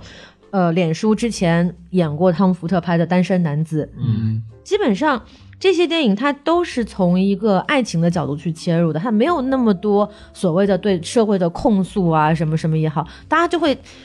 预先的去判断说，好像同性恋电影，我就要去控诉这个社会对同性恋的不公，我就要反抗，就要像每分钟一百二十击一样那样去振臂高呼。其实没有的，很多同性恋电影，他们也就是从两个人之间相互吸引，感情发展，然后可能由于受到某种压力，那这压力可能多半情况下是来自于社会的压力，或者是一些其他的个人因素，对嗯而导致两个人最后分道扬镳。这不就是典型的太正常的爱情片的套路了吗？对所以说，呃，大家去夸奖这个点，恰恰是体现出了这个东西带来背后可能带来的隐患，甚至可能是说资本在消费同性恋感情，去用这样的点去做它的这个宣发，嗯去作为奥斯卡。呃，获奖的这个一个手段来讲，都有可能就是暗黑一点的去描述哈。那这样有个问题就是，他为什么这部片子偏偏这部片子引起这么大的反响呢？之前竟然有这么多的类似的影视作品的话，那你首先就可能，比如说是呃，整个社会的这个运动的趋势导致到这个点，因为我们知道这个同性恋平权运动其实是到这几年开始才慢慢慢慢越来越被大众所接受，所谓的而且越来越激烈了，感呃，觉。基呃很多州，比如通过什么同性恋这个嗯结就婚结婚啊之类之类的，那这个东西慢慢为大众所熟知之后呢，可能有在这个时间点出现了这么一部片子，它嗯又是呃比较清新的，然后又很美的，那么一下子就引起了大家的注意。嗯然后还有再加上可能，呃，因为这部片子最早的这个全球首映是在圣丹斯嘛，二零一七年一月份，那个时候还没有爆出来这个。呃，所谓的好莱坞什么性侵啊事件，对那么人们之前的关注点还是在就是所谓的啊女权啊平权这方面，嗯所以说那这片子非常适时的出现在了这个时机时机上。对我觉得各方面都有吧。还有，当然你也离不开资本的运作，任何一部电影在电影节上也好，或者是在任何颁奖仪式上也好，取得一定的成绩，永远永远大家记住都是有资本的在运作的。嗯对，有公关的这些人员来，非常专业的对公关团队去运作这些东西，不然的话，维恩斯坦也不可能是吧？能够有这么多的资源来做他最爱做的事情啊对啊，对对对啊，对，然后关于这一点呢，其实我也咨询过，就是我一个在美国做性别研究的博士，哎，啊同学，然后她就是有嗯他也一，去那考古学家那边住吗？哎那是个女生啊啊，啊，然后她就其实表达的观点就跟我刚刚说的很相似，她觉得说这部电影呢是一个非常空洞、没有内容的电影。那么人们认为它纯爱感人，彰显了社会进步，但事实上只是说大家不了解同性恋纯爱文艺作品已经存在很多年了。然后他的观点也是，就是说现在可能同性恋的内容已经发展到一种不是说单纯的去反抗压迫，呃，而是去通过跟资本的结合，甚至跟国家政权的这种观点，因为我们知道民主党派的观点嘛，是吧？啊，白呃，我不讲，我们不讲白左啊，就是民主党派精英的观点，就是说应该实现平权，通过这样的去结合的一种情况来通过。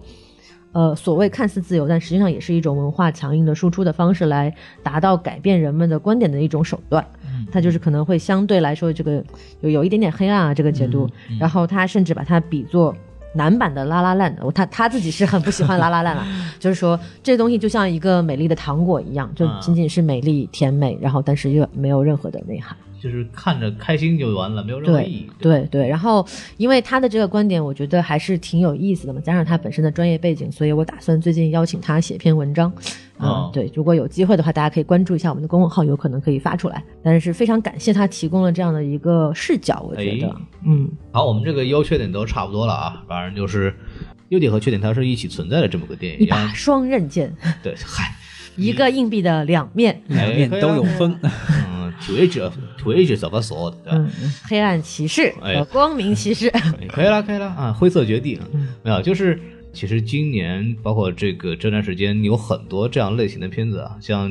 们刚刚讲的鸟小姐，伯德小姐伯德小对，Lady 不得 Bird，香港叫不得鸟小姐是吧？嗯啊，这这个有道理，有道理非常得其精髓哈。啊，有道理。有道理对 对对，然后这个片这两片子其实很有意思，就是同样是关注于这个一个是少男，一个是少女的这么一个对对青青春期这这么一个成长的成长的，还有就是同时拥有这个甜茶在里边出演。不知道两位对这个两个片子有什么要想说的嗯，大猩猩老师先说吧。啊？嗯，我是觉得说这两个片子本身有太多的相似点，因为他们都是关于讲成长的一个，都是讲青少年成长的一个故事。对，博德小姐可能就是永远是想着说她要逃离她现有的生活，嗯就她的目标就是考到什么什么大学去，然后就离开这个小镇，离开自己的母亲。北大青鸟啊，，对对对，嗯 对，然后当他真正离开的那一刹那，他就觉得说，哎，这个故土留有他跟很多很多的回忆，他、嗯他就觉得又有点舍不得。嗯然后他真正的当他离开之后，你发现他有个细节就是他他说他自己不再叫波德小姐了，嗯，是对他改回自己原来名字，这可能也是另外一种就是对故乡的一种眷恋。是一种一种认知吧，一种认可，就是说我之前原来还在。故乡的时候，我一定要跟他做出界限，画出界限。我不愿意叫我父母给我的名字，我要给对自己取一个叫 Lady Bird，比如说我要叫袁大豆，哎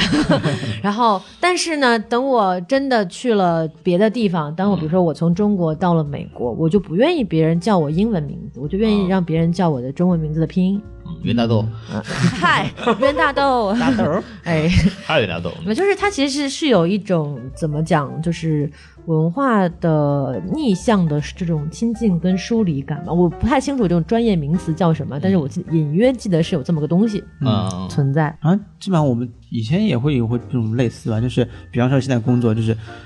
我们自己可以说自己公司傻傻逼，但是别人不允许说我公司傻逼这种。 啊，对对对，一个套路。加的不好，只有我自己可以说。有对就这种成成长认同的感觉吧。对嗯，先以你的名字呼唤我，同样是在讲这种成长的伤痛。对他父亲当时是这么跟他说的，是说，呃，当你在三十岁的时候，嗯你再去回顾这一段经历，你会把它当做自己特别好的一段回忆，回，忆去铭记。嗯这一段的话，就跟博小姐，我觉得就非常非常的相像。嗯因为博德小姐就是她原来家乡这段，已经是成为她不可磨灭的一段记忆，包括她母亲对她的影响，我觉得是非常大的。因为我到后面觉得说，她其实活成了另外一个母亲，啊她，永远是活在她母亲阴影下的。嗯，也不能讲阴影吧，就是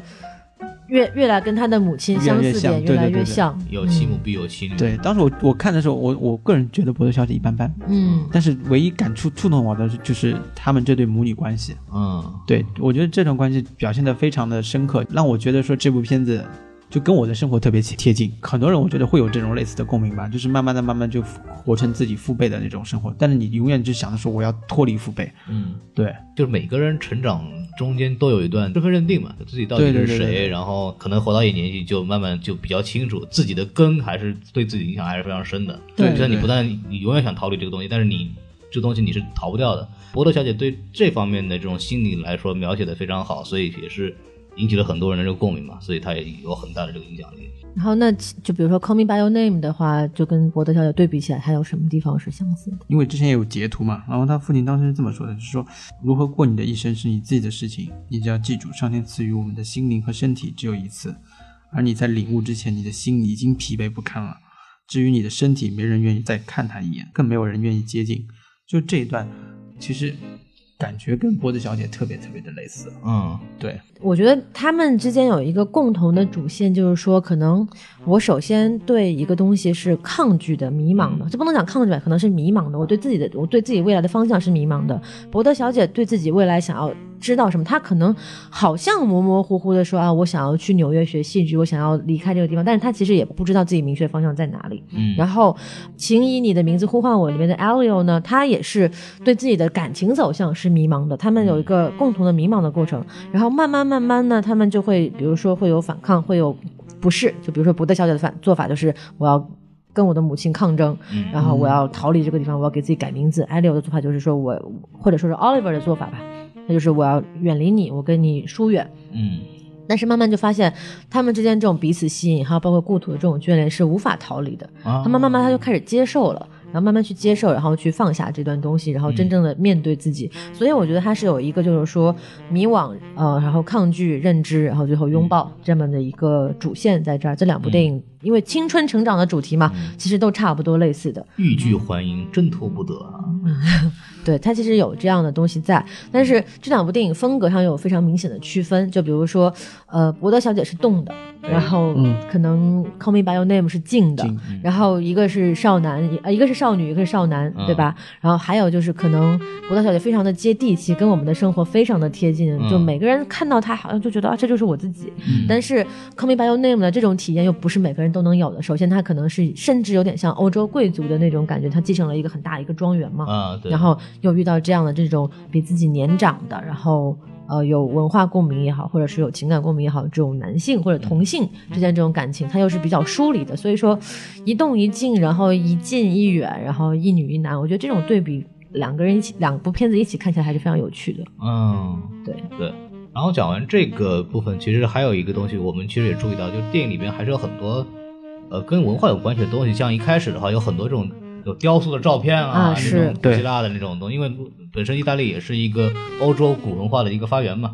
对，所以说里面有很多，包括他父亲自己做的工作，也是一个考古学家，就成天挖断手断断头儿那种，就看着跟就这这种这样的东西，然后包括弹钢琴啊也好，嗯讨论那种学说也好，整个是一个文化气息非常重的电影。对，甚至有点掉书袋的这种啊感对觉。高知家庭，啊，对对对，特别高特别知。高知。正好我们可以讲讲，就是车流里边有很多安排好的那种小的细节，然后跟这个电影有什么样的关系。对，然后对，就首先我们其实注意到的就是那个 Oliver 挂的那东西，就挂一个小小项链儿项链儿，哎对，然后上面有一个六芒星。然后这个我们在那个电影里面也提到，就是他们这个两边都是犹太犹太人嘛，犹太，对，然后六芒星这个东西，其实在犹太人里边，它是一个身份认同的这么一个标志。大家如果对这里有有了解的，就知道那个以色列的国旗，它就是一个六芒星。对，对，但六芒星什么时候开始成为这个所谓以色列人或者是犹太人的标志呢？这个事情大概是在十二世纪。当然，本身这个六芒星的起源有很多种，而且其他不同的宗教和种族，不就不包括是犹太教，都有六芒星的这么一种徽章和标志。是然后特别在印度教里边有一个叫叫密宗的这么一个宗派，然后他们就是干嘛呢？就是就是崇拜女性生殖器，嗯，对。大部分的宗教其实都有都是这一样定的对生殖崇拜。然后对，然后这个六芒星，大家就是你要一分为二的话，就是上面这个三角啊，就代表了是个男性生殖器，尖头朝上的那个三角哎，对箭头朝下呢就是女性生殖器，两个合在一块儿呢就是啊、男女达达到了一个非常和谐的一种生命啊的大和谐是吧？对对对对，这是一个它里边有很多这种对生殖器的或者对这种男女关系的这么一种崇拜，然后这种宗教其实对女性本体所蕴含的力量有一种痴迷般的崇拜，嗯对，但这个是六芒星的一个非常重要的这么一个一个标志。当然，六芒星作为一个犹太教的这么一个东西，大概是来源其实并不是很可考，因为这个东西在犹太教里面叫大卫星。为什么叫大卫之星呢？就相传是就是这个以色列这个大卫王。呃曾经就用过这种大胃大胃王特别能吃是吗？就不是那个不是那个吃好多好多热狗 是那个大胃大王卫吗？就是那个拿石头砸哥利亚那个大卫啊那个是以色列的一个国王嘛，历史上的嗯国王嘛、是是是然后是对，他是某种传说呢，说他拥有这个大卫之盾。但是这个心是有这个盾牌的这么个工作，然后上面有这么个六角星的这么个标志，就跟美国队长对上面那五角星一对样，但是呗。你说的没有错，但是这个东西这也是一个说法，也没有什么真正的说确凿的这么一个证据。然后嗯大卫星很多跟犹太教发生关系是，我们会看到在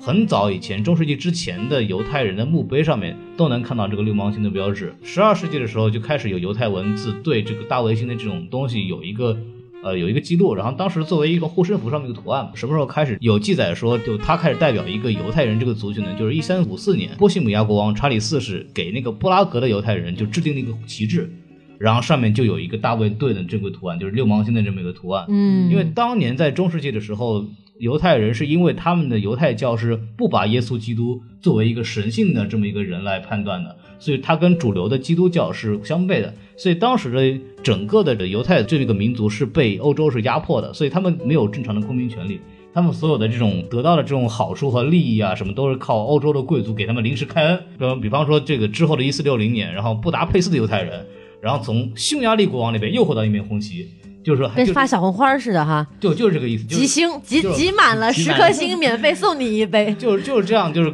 他们给他是作为一个欧洲贵族或者国那个政权给你的一个奖励，告诉你要给你一个奖励，但是你还不能作为人，因为每次这种相对的这种奖励都是以一个六芒星的旗帜来这么做。所以说，慢慢的，这个犹太人就开始把六芒星当做一个这个他们的自己的标志，直到那个法国大革命之后，就一七八九年，第一次犹太人真正说在欧洲我们自由了，就我们是开始成为一个真正的自由民了，我们是有公民血统的。这个时候，他们自己就选择了大卫星，这个六芒星作为他们自己的代表。直到二战期间，其实当时德国占领区，因为那时候是反犹的嘛，为了区分就是六岁以上的犹太人都得带一个黄色六芒星的标志。六芒星跟犹太人的关系已经非常非常紧密了。然后直到一九四八年的以色列建国，然后同样选择六芒星作为这么一个国旗，六芒星作为一个特殊的标志，跟以犹色太就人。犹太人的身份象对，征吧它，跟犹太人有非常紧密的联系了。是的对，这个也是在里边的一个小彩蛋吧，就是表现了一下他们的这种民族的关系。嗯，对对，因为从电影的镜头上来说的话，其实，在餐桌上，然后那个 Elio 第一次真正注意到 Oliver，其实就进到项链就是这个项链，对对，对，嗯而且他一开始正常说他自己是不戴的，然后到后面他自己戴上去了，他妈妈就发现了这个事情，，对，嗯，没有点破，嗯，而且传统的这个基督和犹太教是反对这个对新对的对这样的生活，所以说这个在里边跟电影主题有一个贴合，是就是他们的一种。这种禁忌之恋的禁忌之恋。禁忌之恋然后他的父母同样是作为犹太文化流传下来，没有反对，就把这种更加温暖的这种感觉传递出来了。对，是的，啊是的。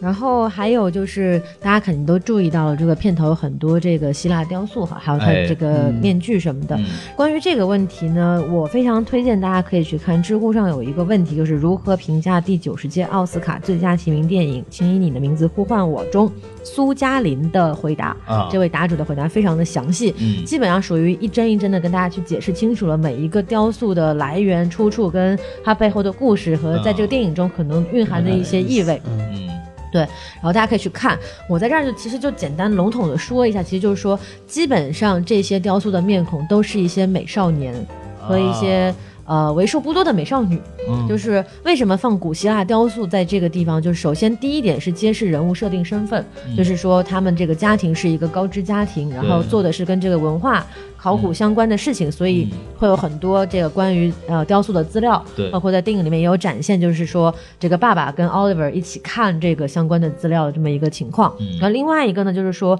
在古希腊的这个文化里面啊，这个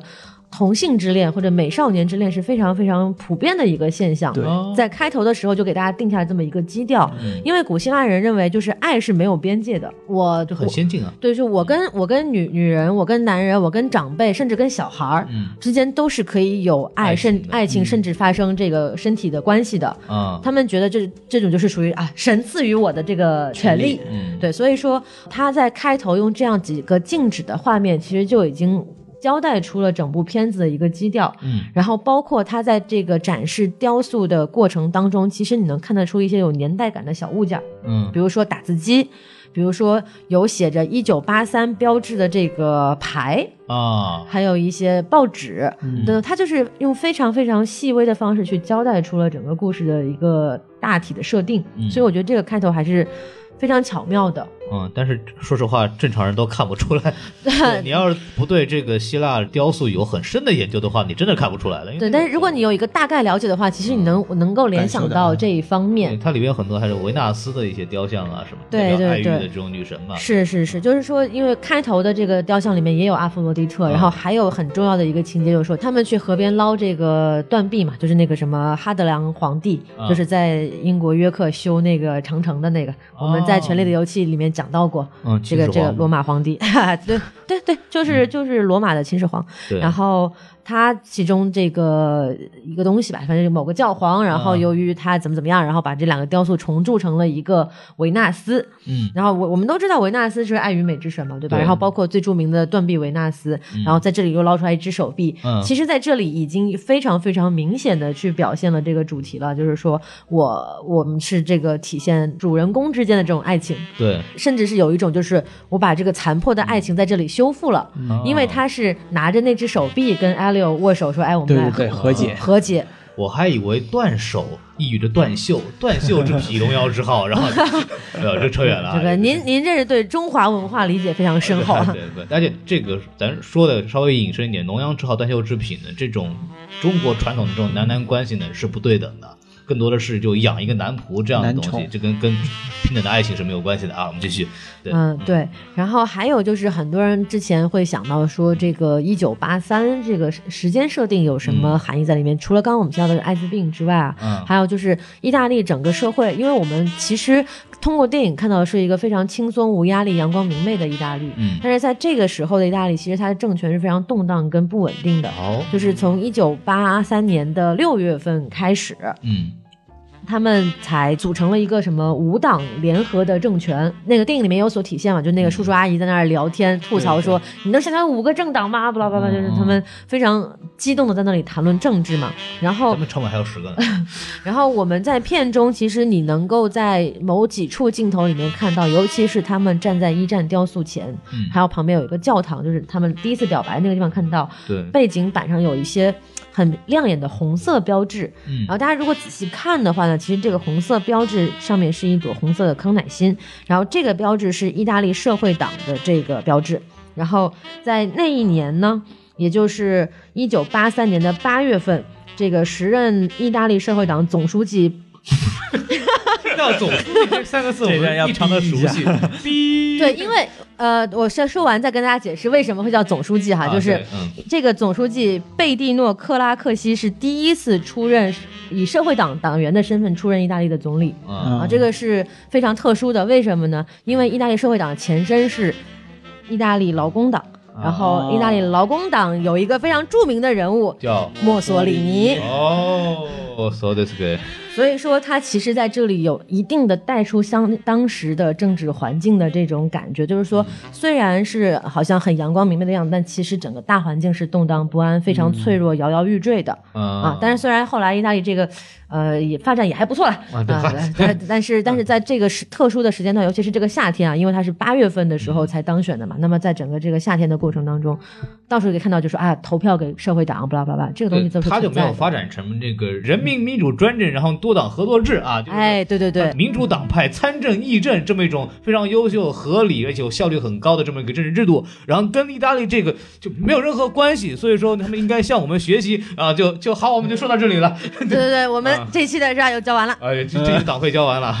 对对对啊对，其实他就是在很为什么我们又说到他要用三十五毫米的定焦镜头呢？哎就是说，可能这些东西你用其他镜头就很难把这个信息清晰的展现出来，你可嗯能就看不清他的那个，比如他是 vote，他是用意大利文写的嘛，就是嗯 vota，就是说投票给这个政党。嗯啊，人家还是投票的，你看看我们也投票呀，啊，对对，我们也对，投票我们都是有投票权的公民。对对，投不投再说呗，对，没事儿。然后我们继续啊， 对，基本上就是这样。然后还有一个就是大家很喜欢的一个桥段，就是呃停电的时候，妈妈这个跟爸爸一起躺在沙发上，然后跟孩子说《公主与骑士》的这个故事嘛。那多大了说这个故事，我也是非常觉得非常神奇的。然后这本书的名字呢叫做《七日谈》，就听起来很熟悉，对不对？我们都知道，啊嗯就是文艺复兴的时候有薄伽丘的《十日谈》嗯这本书呢，就是马哥皇后。就是这个马哥皇后的原名叫做玛格丽特·德纳法尔，然后这个德其实就是 off 的意思啊，就是纳法尔的玛格丽特，就这个意思。她模仿薄伽丘的《十日谈》，写了一本《七日谈》，然后里面讲的可能就都是一些这个短篇小说啊，然后男欢呃也不能讲男欢女爱吧，就是一些爱情故事。嗯，嗯，一共有七十二篇，哎那么其中这一篇《这个公主与骑士》呢，是可能啊大家比较熟悉的一篇故事了。然后这个《七日谈》呢，它的文学地位也是挺高的，它基本上可以是被人们普遍认为是法国文学史上第一部真正的短篇小说集。哦，然后，那为什么他们这么把这个拿出来呢？这为什个么玛格丽特就是马哥皇后啊，她还有一个身份是她是法国瓦卢瓦王朝国王弗朗索瓦一世的姐姐。嗯这个弗朗索瓦一世有一个什么特点呢？嗯他其实是被历史上认为是相对开明的君主，尤其是他是多情的男子和哦文艺工作的这个庇护者，他非常就是赞同这方面的东西。嗯，然后也是法国人民就是比较爱戴的国王之一了，是宋徽宗本人。，对，所以说你联系到这个背景，其实已经扯得非常远了。你再嗯去看为什么要把这一段故事拿出来在这里说，嗯你就会觉得说啊，还是有一些值得回味的深意在的。嗯啊，毕竟欧洲是一个文化积淀非常深厚的地方嘛，很嗯多欧洲的小说家喜欢在这个文字上做一点小小的卖掉弄，掉书袋的，对，有点掉书袋的这有种感觉。觉是妈妈特意就给了一个小暗示，就是孩子你去吧，就是想干对对嘛 干嘛。对对对对，然后包括还有他们在泳池边上讨论什么海德格尔对于古希腊人以及存在主义方面的讨论，都是非常掉书袋，就是你不用去深究这段对话是什么意思，嗯这段对话只是要告诉你他们很有文化。 那如果你懂的话，其实你可能会更多的有更多的观影趣味吧。对，反正我不懂了，不重要。对，不重要，不重要。把这个掉书袋东西讲完了，我们就聊点稍微轻松一点的话题，浪漫一点的话题，嗯，浪浪漫啊，就就就正好这个片子里面，其实你要把刨除一切东西，它就是讲了一个爱情的这么一个，对看甚至再细一点，就是所谓初恋的这么一个东西。对对对，然后我们可以趁此机会是吧？大家都很愿意听大老师的故事是吧？ 大老师好好聊一 也聊。没有啦啊，没有，就是我觉得我之前说了嘛，这部电影前半段非常像《傲慢与偏见》，嗯就为什么就是说两个人其实是都是在一定的层面上是先是精神上相互吸引，就比如说，嗯，那个 Oliver 先解释了，比如说哎性子这个东西的来历，他成功的答上来他爸爸出的难题，哎，然后接下来他又就是好像批评了他关于海德格尔的和对于希腊的这个存在主义哲学的一个一些观点，然后他又弹了自己做的曲子，然后他又很欣赏他的这个作曲。嗯其实两个人最先是在精神层面上互相吸引的，然后慢慢慢慢才过渡到就是所谓的就发生一些肉体上的接触。就是说这个人学习很好，所以我很喜 欢他。对，其实就是跟大家高中初恋是一个意思，就是说我就喜欢班上学习最好的那个。嗯对对，然后，然后《傲慢与偏见》其实也是这样子。嗯 Lisa 就是 Elizabeth，是他们家唯一一个爱读书的女孩儿。然嗯后来了一个达西先生，然后觉得，哎，其他姑娘都什么呀，没文化的，我就喜欢这个有文化的这个 Lisa。嗯哎呀然后，但是一开始两个人之间也是互相就是看不对眼儿，就觉得嗯你怎么能对我这么凶？然后你凭什么对我就是不亲热？所有人看到我都都扑上来的那种。嗯嗯然后慢慢慢慢就会发现，哎，其实我们两个人之间是很相似的。然后慢慢慢就是发现对方，就是当你意识到自己已经爱上对方的时候，其实你已经不能自拔了。哦，对，这种感觉其实非常接近大家很多人，呃，初恋或者可能是说年纪比较轻的时候这种恋爱的体验，就是你可能还意识不到自己，呃，疯狂的已经喜欢上对方了，尤其是喜欢学习好的人的这种感觉。对，然后里边就很多这种，我就想起来电影里边就是那种各各种卖弄，嗯，包括那个 Elio 就弹钢琴那段，啊然后就是那里边不是首先拿到吉他，然后虽然拨了拨了，嗯然后那个奥利弗就说这这不错，啊这个这弹挺好，什么你钢琴给我弹一遍呗，然后啊跟你显摆来，我们给你来啊，然后弹一遍，哎这这而且他是特别冷酷的那种，啊哎，对对二话不说放下吉他走，啊对然后走过了一半之后说来跟我来，就那种特别跟我来呀特别冷酷的那 种，故作高冷。啊，然后一进去啊，咔一弹，哎这首不对呀、啊，人这弹的不对，这是李斯特改过来，就就这这这这么弹。嗯这他也没这这个不对啊，这个跟上头还又不一样了，哎这是布索尼改的这个版 本。然后说再弹哎这不是不是，他说布索尼弹完这版本，然后他走了，我啊不听了。你要是再不好好弹，我不听了。完了之后，他那个刚刚走出门框，哎然后他就开 始开弹始，正经的，啊啊，开始正经弹了。不，他说里边还就说你不能照着巴赫那么弹吗？对吧？嗯然后他说，哎，巴赫说不定就就没写过，这他妈可能是我编的，嗯 就是这种东西。就这个里边，当然就你要再说回来，它这里边还有一些文化梗的东西，对，嗯就是这个，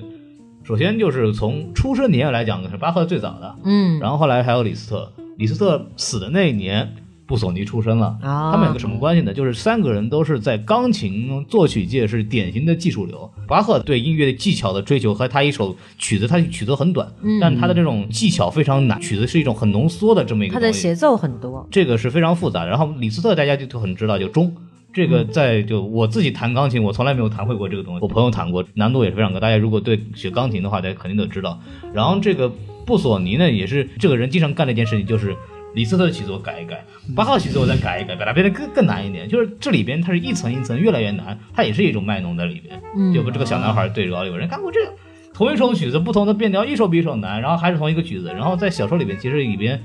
暗的里边也写过，就是说他其实刻意就是在卖弄。对我特别喜欢这一段，然后你因为你特别喜欢这一段，我三遍弹的都是同一个曲子的，停完全都停在这个地方，但是每遍不一样，每遍越来越难，就告诉你，哎我。哎嗯我有这个才，我要我我看我多厉害是吧？对对对，我还我用我这种方式来喜表示我喜欢你这种，这就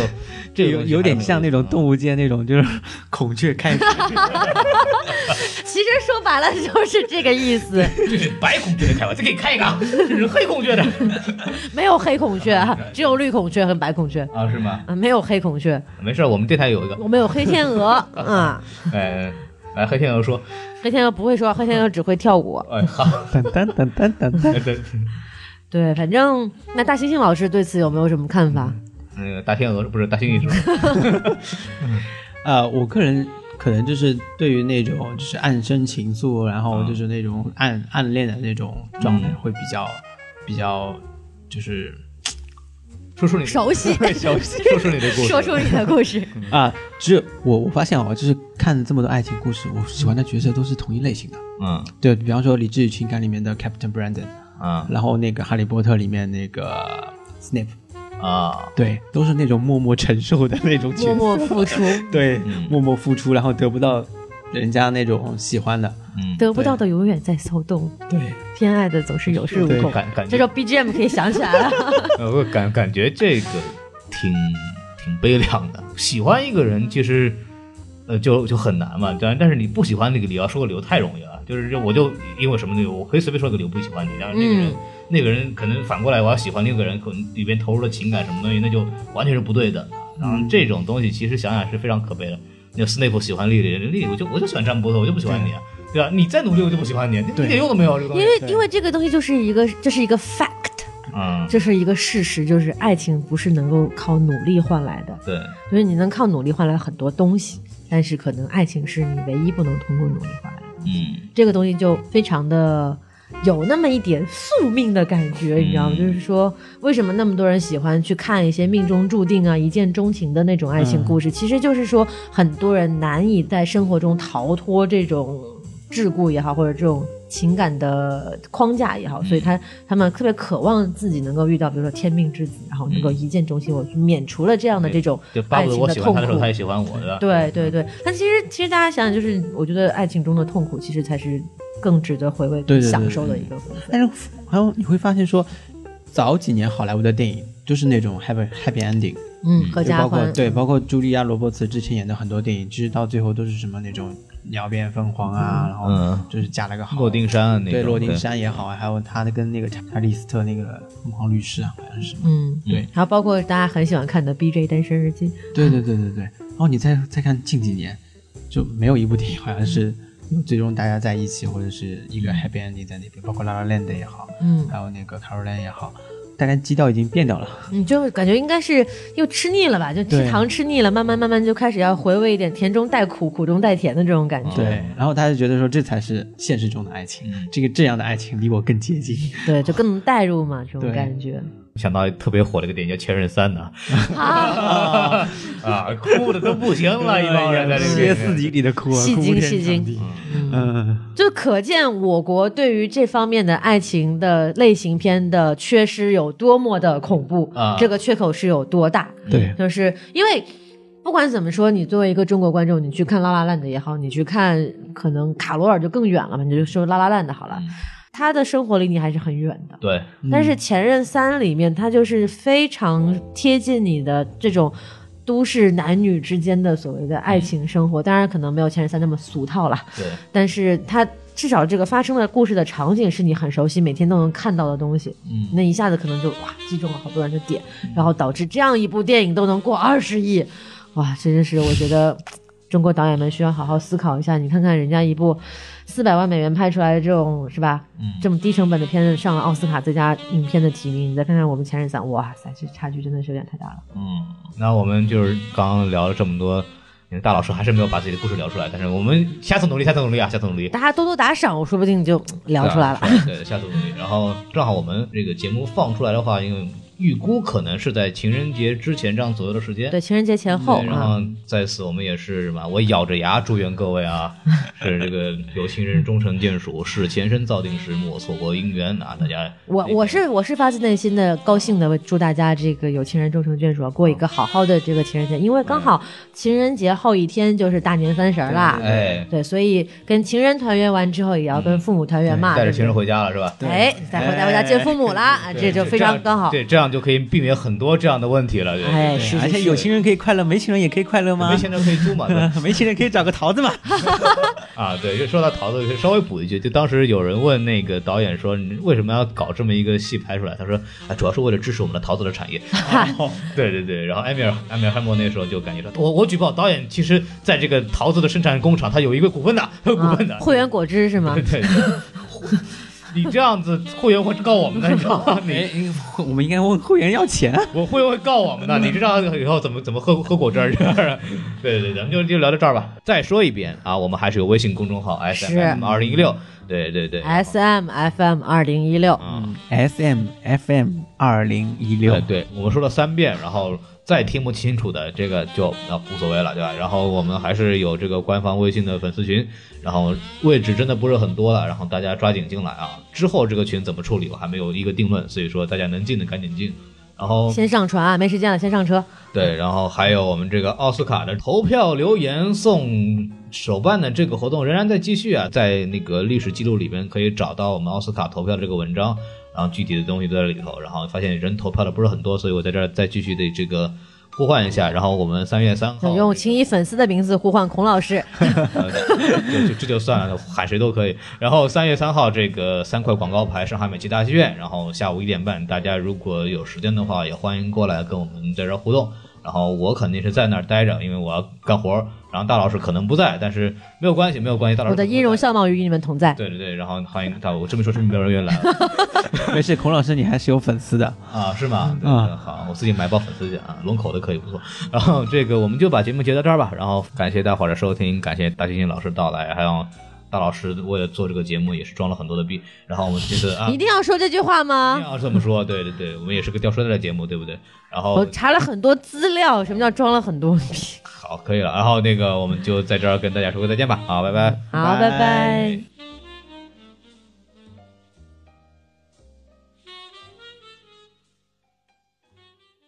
每次在你走了，我发誓不会堕落。